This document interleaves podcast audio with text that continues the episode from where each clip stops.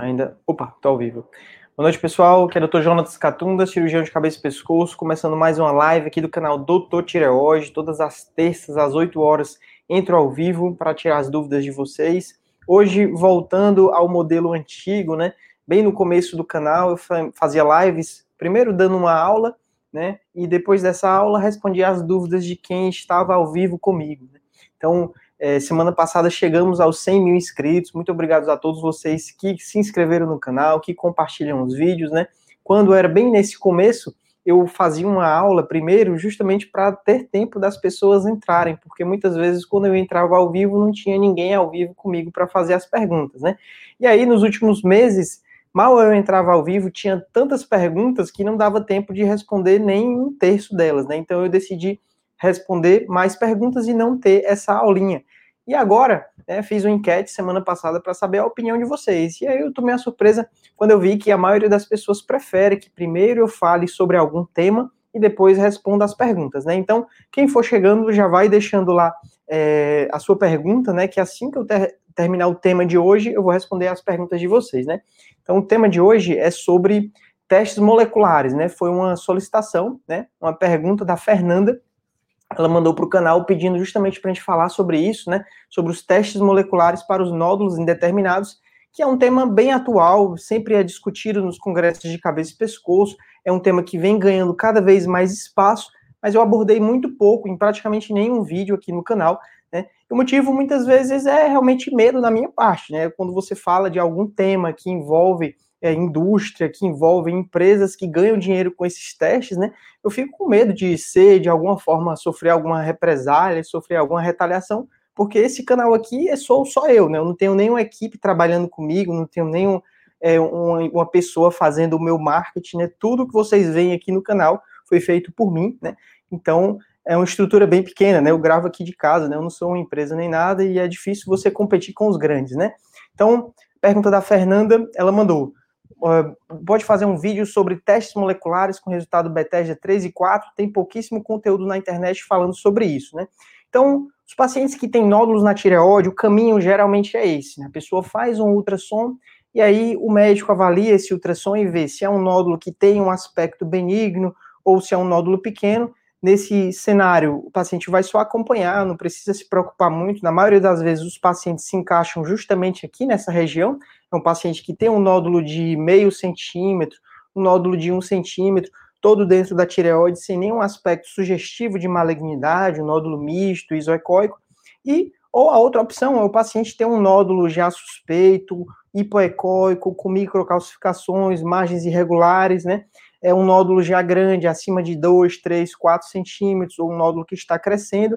Esse paciente tem um, um, caso mais preocupante, e provavelmente vai para o exame de punção, né, que é tipo uma biópsia por agulha fina, para a gente saber o que é, né, para a gente decidir o próximo passo. Mas independente do resultado da punção, muitas vezes esses casos a gente já está pensando em operar os pacientes, né? Então, quando o paciente é, vai para a punção, nesses casos, se a biópsia for benigno, geralmente você pode só acompanhar, né? Ou se for um caso de um nódulo grande causando sintomas, pode ir também para a cirurgia. Mas se for um nódulo maligno na punção, muitas vezes o paciente vai para a cirurgia e a cirurgia confirma se era um nódulo maligno ou benigno. O problema no tratamento dos nódulos é justamente os casos indeterminados, esses que estão em cima do muro, que a gente não consegue ter certeza se aquele caso ali é um nódulo de câncer, um nódulo maligno ou se é um nódulo benigno. Então, esses casos causam uma grande angústia para o paciente sobre o que fazer, sobre o próximo passo, se aquela pessoa tem um nódulo na tireoide que é um câncer, se você vai ficar acompanhando aquele câncer sem operar, ou se você vai operar e depois descobre que era benigno, a pessoa fez uma cirurgia que pode ser considerada desnecessária, né?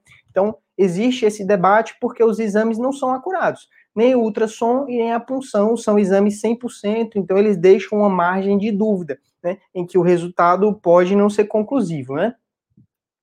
Então, quando a gente sabe o que é, a gente tem essas opções de tratamento. Você pode desde observar, já é uma conduta que tem sido cada vez mais debatida também, o paciente que tem um nódulo, que é um câncer de tireoide, ele tem essa opção de, no primeiro momento, não operar, aguardar alguns meses e ver a evolução desse caso, né, que é a chamada vigilância ativa.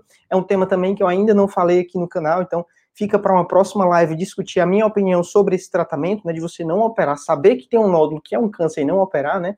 cirurgia, tiroidectomia parcial, fazer uma tiroidectomia total, fazer uma tiroidectomia total com iodoterapia, ou fazer uma tiroidectomia total com esvaziamento e iodoterapia, né? Então, é um amplo espectro de possibilidades de tratamento. No passado, todos os pacientes ganhavam tiroidectomia total com iodoterapia. De uns anos para cá, a gente está tentando ser cada vez menos agressivo, né? Adequar a agressividade do tratamento à doença. Então, fazendo cada vez mais cirurgias parciais, né? Poupando o outro lado da tireoide para evitar complicações, né? Então, a, os testes moleculares eles entram para ajudar nisso, a nos ajudar a decidir qual é a melhor estratégia mas nem sempre eles são uma boa opção, né? Eu vou explicar o motivo, né? Então, esse aqui é uma foto do exame de punção, para quem nunca fez, né? Não sabe como é, é guiado pelo aparelho de ultrassom, então é semelhante ao próprio ultrassom da tireoide, só que quando o médico encontra o, o nódulo lá no ultrassom, ele vai lá guiado pelo ultrassom e coloca uma agulha para coletar o material do nódulo, né? Então, no último guideline da ATA, que é a Associação Americana de Tireoide, que é o maior guideline, o principal fluxograma de tratamento dos pacientes com nódulo na tireoide, com câncer de tireoide, né? Todos os principais trabalhos de grande qualidade foram analisados por, por esse grupo de médicos, né? O, da comissão da ATA, né? E o que é que eles escreveram sobre testes moleculares, né? Então, a recomendação 13, eles já falam que os testes moleculares são uma opção de, de conduta, né? Mas eles deixam bem claro, né? que se os testes moleculares forem considerados como opção, os pacientes eles devem ser aconselhados sobre os potenciais benefícios e limitações dos testes, né? E sobre as possíveis incertezas no tratamento e nos resultados a longo prazo. Isso é muito importante porque nem sempre o paciente sabe justamente dessas limitações e incertezas, né? Então o paciente faz a punção, vê um resultado indeterminado e o médico pode sugerir, ou mesmo o paciente vê uma notícia faça um teste molecular para ter certeza do que é e não fazer uma cirurgia desnecessária. O paciente fica encantado com essa possibilidade, faz o teste, mas ele não é aconselhado sobre essas limitações e as incertezas do método, né? Como todo método novo, né? Ele ainda precisa passar por uma validação ao longo de vários meses e anos para mostrar que ele realmente é útil ou não, se ele está só atrapalhando ou não, né? Então, ele também conclui isso, né? em resumo, não há nenhum teste molecular que possa definitivamente descartar ou confirmar malignidade, em todos os casos de citologia indeterminada. E os resultados a longo prazo provando utilidade clínica são necessários. Né? Então, é aquela coisa, você faz um teste molecular para ter uma certeza, mas você não vai ter uma certeza. Ele vai te dizer uma resposta do tipo 80% de chance de ser benigno, 90% de chance de ser benigno, mas ainda existe aí 20, 10% de chance de ser câncer e você vai continuar tendo que acompanhar, possivelmente tendo que operar em algum momento, né? Então, é, ele não te dá uma certeza, uma paz de espírito e isso pode até gerar mais angústia e mais ansiedade nos pacientes.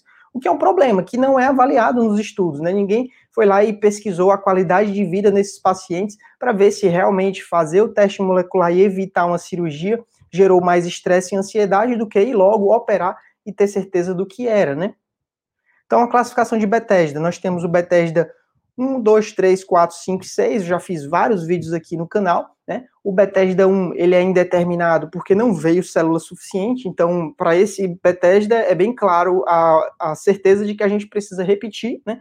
Porque não veio material suficiente, então tem que repetir a coleta para tentar coletar mais células para analisar. Bethesda 2 é um resultado benigno, é um resultado ótimo, mas que também existem casos de falso negativo. Já operei vários pacientes que tinham a punção Bethesda 2 e quando operou era um câncer, né? Então, até na própria punção, quando tem um resultado que é seguro, pode não ser, né? Por isso que é sempre importante a opinião e a experiência do médico, precisa sempre ser levada em consideração, porque às vezes o paciente está se confiando 100% no exame e o exame ele não é 100% confiável, né? É por isso que existem os médicos, né? Se não existissem os médicos, os exames seriam 100% confiáveis, né? Você não precisaria do médico, você ia olhar só o exame e ia tomar a conduta por conta própria, né? Mas é justamente o médico que vai analisar os seus exames e vai analisar o seu caso para ter certeza se dá para tratar daquela forma específica, né? Vai te dizer quais as opções. O Bethesda 3 é o nódulo indeterminado que realmente a gente tem dúvida do que fazer porque o Bethesda 3 ele nem é benigno e nem é maligno.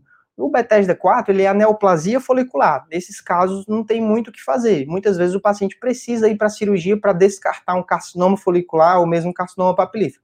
Bethesda 5 e Bethesda 6 também não tem muita dúvida. Esses pacientes têm que operar, né? Então, Um problema muito comum nos estudos dos testes moleculares é que eles juntam esses, o 1, o 3, o 4 e às vezes o 5 que não tem uma resposta, e meio que para aumentar o N, quando na verdade eles deveriam estar estudando apenas o Bethesda 3 para a gente ter uma quantidade né, de Bethesda 3, para ter certeza se o teste é útil ou não, justamente para o Bethesda 3, que é onde a dúvida é maior, né? Então, é, a minha conduta muitas vezes se define a qual paciente que eu estou tratando, né? É, eu vejo todos os dias, não só nas minhas consultas, mas também nas mensagens que eu recebo de vocês, nos comentários, meio que um padrão, dois tipos de pessoa, né? Pessoas que têm muito medo do câncer. Então, esses dias eu atendi uma moça que ela tinha um nódulo de meio centímetro misto, de aspecto totalmente benigno, já há um ano sem crescer. Para ela, ela tem tanto medo do câncer que ela é melhor fazer a cirurgia total. Ela quer remover a tireoide toda, mesmo para um nódulo inofensivo, né? Que também não é esse caminho, não precisa operar nesse caso, né? Então, existem pessoas assim, que têm muito medo do câncer e não querem nem saber as consequências, elas querem tirar a tireoide toda, né? E já existem pessoas o oposto, pessoas que têm muito medo da cirurgia, muito medo das complicações da cirurgia, ou de perder a tireoide, de fazer uma cirurgia possivelmente desnecessária. Então, essas pessoas, elas querem muitas vezes poupar a metade da tireoide, ou a metade da ou a tireoide inteira, né? Às vezes sabe que é câncer e a pessoa quer optar pelo tratamento da vigilância ativa, né? Então, nesses, nos dois casos, né, precisa sempre ter o acompanhamento do médico para o médico orientar quais as possibilidades de tratamento para cada caso, né? E decidir qual é a melhor opção. Às vezes, um paciente que tem muito medo do câncer, se você tem um nódulo indeterminado, a melhor opção é partir para a cirurgia, porque aí você tem certeza que tratou um câncer. Já um paciente que tem muito medo da cirurgia e tem um nódulo indeterminado, talvez a melhor opção não é ir para a cirurgia, é você investigar melhor esse caso, né? Então, medicina é dessa forma, né? Você precisa saber o que é melhor para cada caso, né? Mas, em resumo, na minha conduta, testes moleculares eu não utilizo, porque eles geram mais ansiedade, eles agregam custo, são testes caros, né, e que atualmente eles ainda não nos dão essa resposta, né, vocês viram no guideline da ata, né. Então, pessoal, para testes moleculares é isso, né, eu vou agora tirar esses slides para a gente voltar ao habitual aqui das lives, que é responder as perguntas de vocês, né, eu espero ter ajudado para quem tinha dúvidas sobre os testes, né, muitas pessoas acabam assistindo esses vídeos no replay, né? Não assistem ao vivo aqui, né? Então acaba ajudando bastante, né? Primeira pergunta eu subi aqui é do YouTube, da Alana. A Alana mandou aqui. Vou botar aqui na tela. Pronto, show. É, boa noite, doutor. Meu médico indicou tireoidectomia parcial por ser nova e o tumor ser pequeno, mas estou com receio de recidiva, então optei pela total. Quais as desvantagens da total? É bem bacana, Alana, tem relação um pouco com o que eu falei, né? Então, os pacientes que, é, assim, no passado, todos os pacientes iam para parcial ou iam para total com iodoterapia, né? E hoje em dia a gente viu que a maioria dos pacientes é possível resolver com a parcial, né? Então, é, em pacientes jovens, que a outra metade da tireoide, a metade que não tem um nódulo, é uma metade sadia, não tem nenhum nódulo, paciente não tem tireoidite de Hashimoto, né? A cirurgia parcial é sim uma boa opção, né? É, essa preocupação quanto à recidiva é uma preocupação que existe, é válida, claro, mas na maioria dos pacientes, o câncer de tireoide, o carcinoma papilífero, ele é pouco agressivo. Então, você pode tratar tranquilamente apenas com a cirurgia parcial, né? Se por acaso o câncer voltar, você vai lá e faz a totalização, remove o outro lado, né? Opera de novo e com isso consegue voltar à cura, né? Então, fazer a parcial não quer dizer que você está é, fazendo um tratamento muito menos agressivo. Você está resolvendo o problema na maioria das vezes, né? Alguns pacientes vão ter que totalizar. Uma grande é, vantagem da parcial é que para pacientes jovens não vai ser necessário tomar hormônio para o resto da vida, então você consegue viver ainda por muitos anos sem a necessidade de repor a levotiroxina. Você tem um risco bem menor de ter a complicação do hipoparatireoidismo, que a queda do cálcio após a cirurgia, na parcial, ela não existe, essa complicação só existe na total. Na parcial, o risco de ter rouquidão, de ter mudança na voz é bem menor, porque você só aborda um lado, você não abordou o outro lado, né? E a grande vantagem, na minha opinião, para pacientes jovens, é que a parcial, ela é reversível. Então, você fez a parcial, viu que o câncer é agressivo e que recidivou, que vai precisar de iodoterapia, você pode totalizar, você pode operar o outro lado. É diferente, por exemplo, você faz uma total e descobriu que nem era câncer, que tirou a tireoide toda por uma dúvida e no final nem era câncer, você não pode colocar de volta, né? Então é muito melhor fazer a parcial e se houver necessidade você totalizar do que fazer a total logo de cara, né? Mas claro, isso não vale para todos os pacientes, isso só vale para alguns pacientes, né?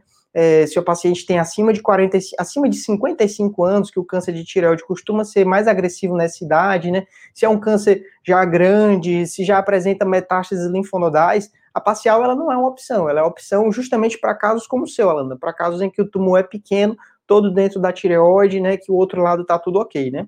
E claro, se o paciente concorda, né? Também não vai fazer uma cirurgia que o paciente não concorda, né?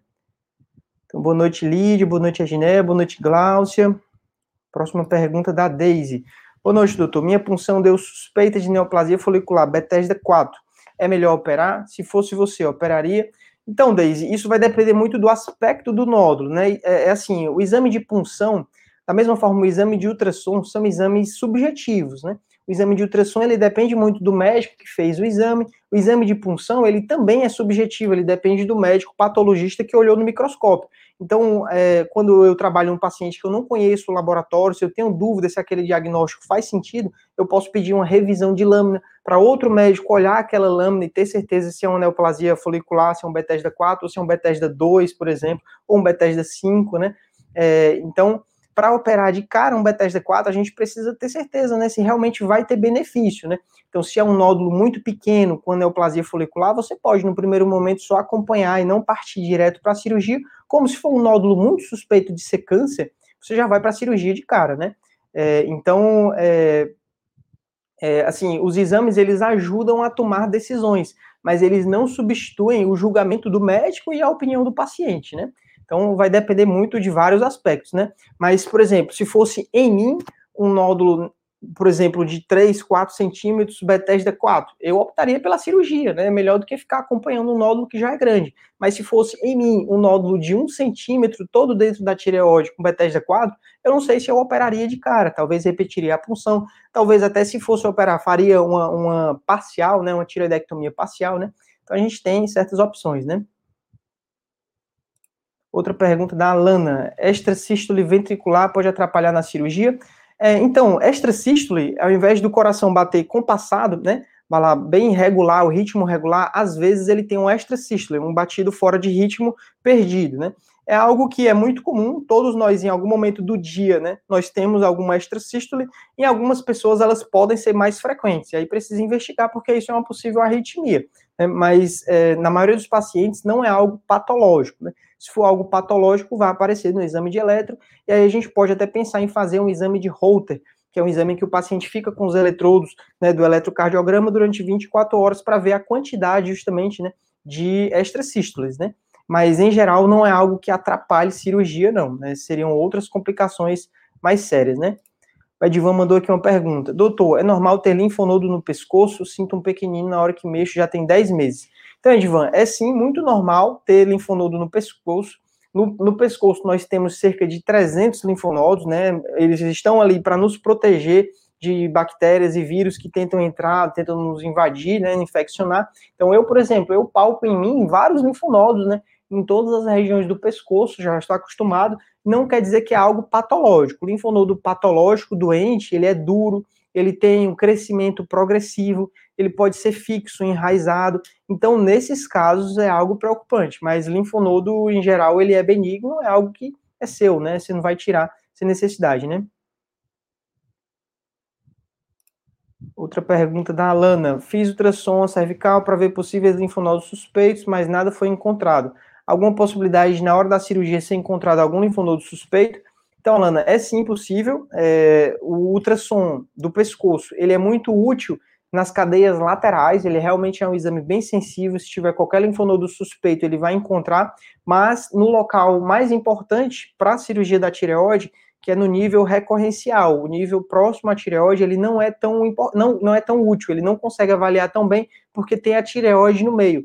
Então, o ultrassom ele pode deixar passar possíveis linfonodos próximo da tireoide. Esses a gente avalia no intraoperatório. Na hora da cirurgia, o cirurgião consegue examinar e ver se tem algum linfonodo patológico ou não. Geralmente, acima de um centímetro, a gente consegue ver bem. Abaixo de um centímetro, nem tanto, não consegue encontrar tão fácil, mas na maioria das vezes, linfonodos abaixo de um centímetro, eles não são perigosos, né? Então, é, a sua pergunta é: a possibilidade, na hora da cirurgia, ser encontrado algum linfonodo suspeito? Sim, é possível encontrar na hora da cirurgia, mesmo se o ultrassom for negativo. Mas aí tem aquela questão: ultrassom é o exame operador dependente. Então, às vezes, o médico que está lá fazendo o exame, ele não tem experiência, por exemplo, com câncer de tireoide, não sabe o que procurar, e aí, se ele vê alguma alteração, talvez ele nem saiba que aquilo dali é uma alteração. Então, tem isso também, né? A qualidade é, do, do, exame, né? Do médico que está fazendo, né? Então, também, se o médico passa muito rápido, não dá o devido detalhe ao que deveria dar, né? Acaba influenciando no resultado, né? E aí, disse que não tinha nada e talvez tivesse, né? Também tem isso. Próxima pergunta da Eli do Campus, é pelo Facebook. Essa live é transmitida para o YouTube e para o Facebook, né? Então ela mandou: Boa noite, doutor. Tenho hipotireoidismo, tireoidite de Hashimoto. O médico pediu o exame de prolactina. Para que serve esse exame? É, então, Eli, esse exame, a prolactina, é para avaliar tumores da hipófise, que o mais comum é o prolactinoma. Né? O prolactinoma, quando ele é presente, o exame, o valor desse resultado desse exame prolactina, ele dá bem alterado, né? E aí o tratamento muitas vezes é com medicamentos para fazer o tumor regredir, em alguns casos é caso de cirurgia, né, uma neurocirurgia. Mas é um tipo de tumor da hipófise que é detectado justamente nesse exame, né, prolactina. Pergunta da Rose. Rose mandou aqui: hipotireoidismo pode desencadear diabetes tipo 2 e pressão alta? É assim, Rose, não é que possa desencadear, mas são doenças que geralmente andam em conjunto, né? É muito comum o paciente que tem pressão alta ter diabetes. Em algumas pessoas, já depois de certa idade, se forem acima do peso, se forem sedentárias, elas podem também ter problema de hipotireoidismo, né? É algo muito comum. Próxima pergunta da Edneia. Fiz cirurgia da tireoide dia 1 de setembro, com nove dias, fiz exame de sangue, a tireoglobulina deu muito alto. O que pode ser? É, então, a tireoglobulina, ela para câncer de tireoide, né, você não pode, assim, não é útil solicitar tão cedo, nove dias após a cirurgia. O ideal é esperar pelo menos 30 a 40 dias após a cirurgia, porque a tireoglobulina, ela não, não tem uma meia-vida tão curta, então ela ainda vai cair, né, depois desse período após a cirurgia. Então não adianta fazer tão cedo, porque pode não ter resultado nenhum. Ela pode ter dado alta a tireoglobulina justamente porque a tireoide tinha acabado de ser removida, né? Então ela ainda vai baixar sozinha ao longo dos meses, né? E a, dos meses, não, dos dias, né? Porque depois de 30 a 40 dias a tireoglobulina já está baixa. E aí, depois desse período, né, de 30 a 40 dias, para uma pessoa que fez tireoidectomia total, a gente espera que a tireoglobulina esteja zerada, não tenha nada de tireoglobulina. Pode ainda ser algum, dar algum valor pró, próximo de 1, né, que indica resto tireoidiano, né? Mas também é, pode ser indicativo de recidiva, de, quer dizer, de metástase linfonodal que não foi removida na cirurgia. Então, isso a gente avalia após 30 a 40 dias, tanto em exames de sangue quanto em exame de ultrassom, né, para ver se sobrou, sobrou algum linfonodo, né. Pergunta da Marli. Boa noite, doutor. Minha filha deu nódulo com microcalcificações, fez PAF, deu benigno. Agora descobriu gravidez. É, precisa acompanhar esse nódulo, né? Mesmo ele tendo microcalcificações, não é obrigatório que ele seja câncer, mas em geral, nódulos hipoecóicos com microcalcificações são nódulos bem suspeitos de ser câncer, mesmo com uma punção benigna, ele pode ser câncer, né? Então, é, semana passada mesmo, operei uma paciente que em 2017 fez uma punção num nódulo que era suspeito e veio benigno, ela ficou acompanhando, três anos depois repetiu a punção e deu maligno, né? E operou agora né? Então, era um câncer desde aquela época, né? E só foi operada anos depois. Então, é possível também que esse nódulo da sua filha, que tem uma punção benigna, seja um câncer, né?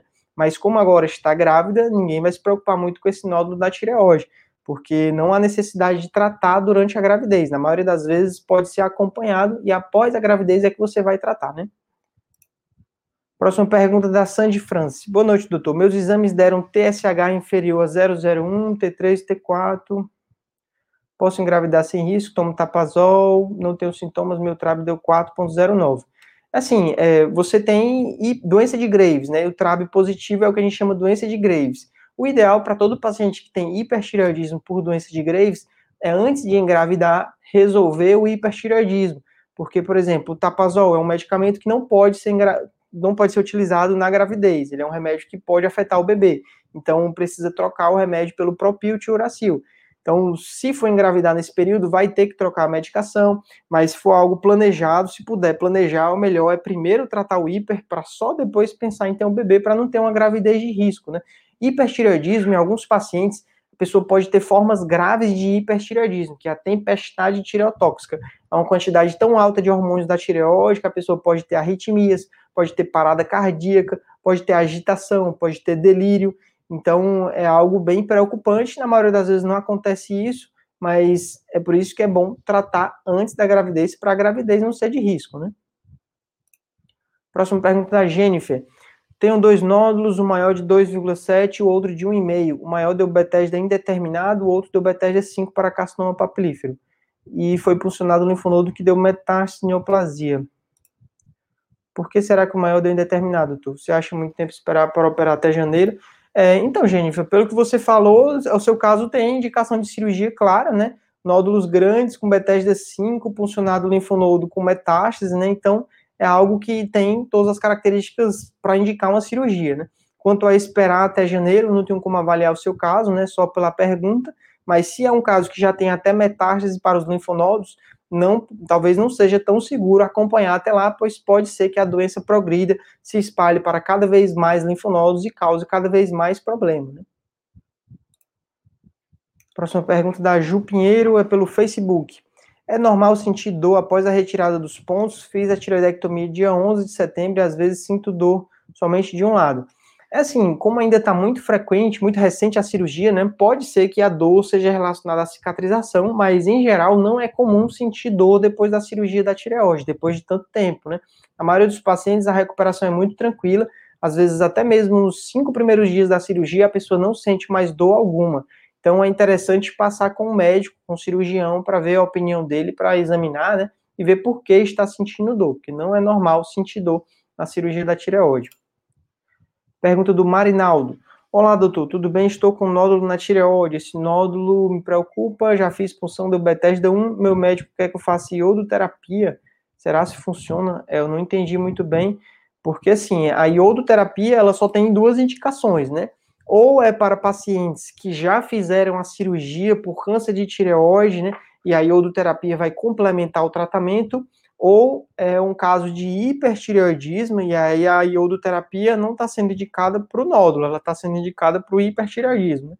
Fora isso, não tem indicação de iodoterapia. O paciente que tem nódulo na tireoide, ele não toma iodoterapia para desmanchar o nódulo, porque a consequência é a pessoa desenvolver hipotireoidismo. Né? Então, você trata um problema e gera outro. Meu paciente deixa de ter o nódulo e vai ter hipotireoidismo, né? E no final nem resolve, né? Iodoterapia ela não costuma tratar nódulos, né? Pergunta da Maria Tereza. Doutor, gostaria de saber o resultado da punção hemácias em tecido amorfo. É, então, Tereza, provavelmente isso é um resultado indeterminado, né? Um resultado que não tem conclusão, né? Ele não conseguiu concluir se é maligno ou se é benigno, né? Sony Silva mandou. Boa noite. Refluxo causa algum desconforto no pescoço depois da cirurgia da tireoide? É, causa sim. O refluxo é uma das causas mais comuns de dor no pescoço, nessa região, de disfagia, o paciente tem uma certa dificuldade de engolir. Né? Então, é, independente se for antes ou depois da cirurgia, pode sim causar né, é, essa sensação, às vezes, de corpo estranho, quando vai engolir, como se tivesse alguma coisa enganchada, né? É uma doença bem comum que é identificada no exame de laringoscopia, né? O médico coloca o aparelho ou pela boca ou pelo nariz para ver como está a região da hipofaringe, para ver se tem edema, se tem hiperemia, né? E aí vai identificar se realmente tem o refluxo para poder partir para o tratamento, né? Então, pessoal, a gente já está aí quase meia hora de live, né? Vou interromper as perguntas por aqui. É, para quem não é de Fortaleza, Importante ressaltar que eu faço atendimentos online, né? Então, atualmente tenho pacientes de todo o Brasil, até de fora do Brasil, né? Aqui na descrição desse vídeo você encontra o link para agendar a consulta, né? Também coloquei aqui na tela o número do WhatsApp. É, o que mais? Para quem ainda não participou da pesquisa sobre qualidade de vida em doenças da tireoide, a gente ainda está coletando resultados, né? Está coletando é, respostas. Então, na descrição desse vídeo também você vai encontrar o link para participar da pesquisa, para preencher os seus dados, para a gente entender o que acontece com os pacientes durante o tratamento, se com o tratamento a pessoa melhora da qualidade de vida, se piora, se essas doenças realmente causam impacto positivo, impacto negativo, né? os pacientes que fazem tratamento por câncer de tireoide, eles têm uma piora na qualidade de vida ou não, né? então, muito importante vocês participarem da pesquisa para a gente entender isso, né? Cada resposta ajuda a gente a ter cada vez mais dados, né? Então, preciso de vocês para a gente concluir esse, essa pesquisa, né? E é isso, é, na semana que vem vai ter uma live que nem essa, depois deixe nos comentários se vocês preferem esse formato de ter uma aula antes e depois responder as perguntas, né? Para a semana que vem já tem até um possível tema, uma sugestão, me perguntaram os efeitos colaterais do Lugol. Então eu já fiz alguns vídeos sobre o Lugol no passado, né, mas é bom atualizar né, para falar desse problema que é o uso indiscriminado desse medicamento que é vendido como se fosse um suplemento inofensivo, né, e na verdade não é, é algo realmente bem perigoso, né. Então é um possível tema para a semana que vem. Eu preciso de vocês, saber se continuo nesse formato de ter uma aula e depois as perguntas, ou se eu volto só para as perguntas, né. Então é isso, deixe seus comentários para a gente é, conversar sobre isso, saber o que é que vocês acham, e até a próxima live. Muito obrigado e valeu!